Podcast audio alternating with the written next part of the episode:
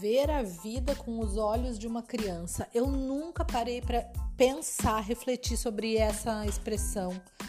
Tá, a gente ouve, tá, ver a vida com os olhos de uma criança. Beleza. O que, que é isso? Eu parei, veio uma epifania esses dias sobre isso porque eu tava pensando assim, como a gente é pessimista conforme os anos vão passando, como a gente vai ficando com medo, a gente vai acumulando medos com o passar dos anos, a gente vai adquirindo mais experiência e essa experiência nos mostra que as coisas podem dar erradas, pode muita merda acontecer que a gente, quando era mais jovem, não sabia, não tinha visto. Não só com a gente, mas com outras pessoas. Tu fica sabendo de histórias, a pessoa fez isso, aconteceu aquilo.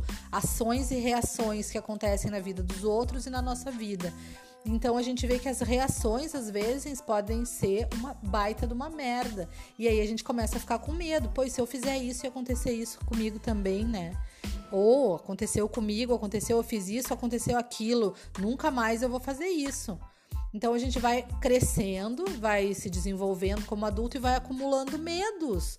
Olha que bizarro isso. E o que, que é uma criança? Uma criança é um ser que não tem medo. Por quê? Porque ela não viu ainda as merdas que podem acontecer na vida, nem com ela, nem com as outras pessoas. Ela não sabe da vida dos outros, ela não sabe o que vai acontecer.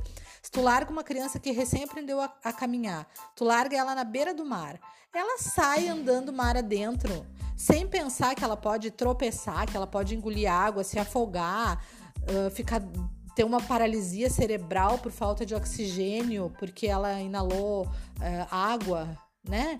A gente sabe tudo isso. Ela não sabe, então ela pega o que, que ela faz? Ela vai, ela se joga sem medo. Então nada mais é do que não ter medo. Ai, como o medo paralisa a gente. E aí a gente vai ficando uma velha, medrosa e paralisada, com medo de fazer as coisas porque pode dar errado. Então, assim, a reflexão, eu, o ponto que eu cheguei é assim: realmente a gente tem que tentar voltar a ver a vida com os olhos de uma criança, porque senão o medo paralisa a nossa zona de conforto. Ela é confortável, logicamente, porque ali tu não tem problema, tu não tem risco, tu não tá correndo o risco de estar tá ali dentro da tua casa sentada vendo televisão, né?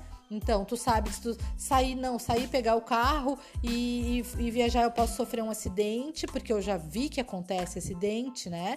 Eu quero ir para um lugar que tem uma cachoeira, eu posso escorregar numa pedra e cair lá embaixo.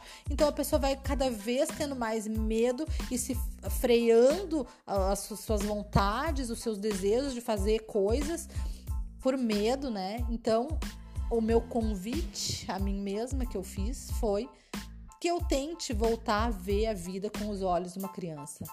Ou seja, sem medo, né? É isso, gente, sem medo.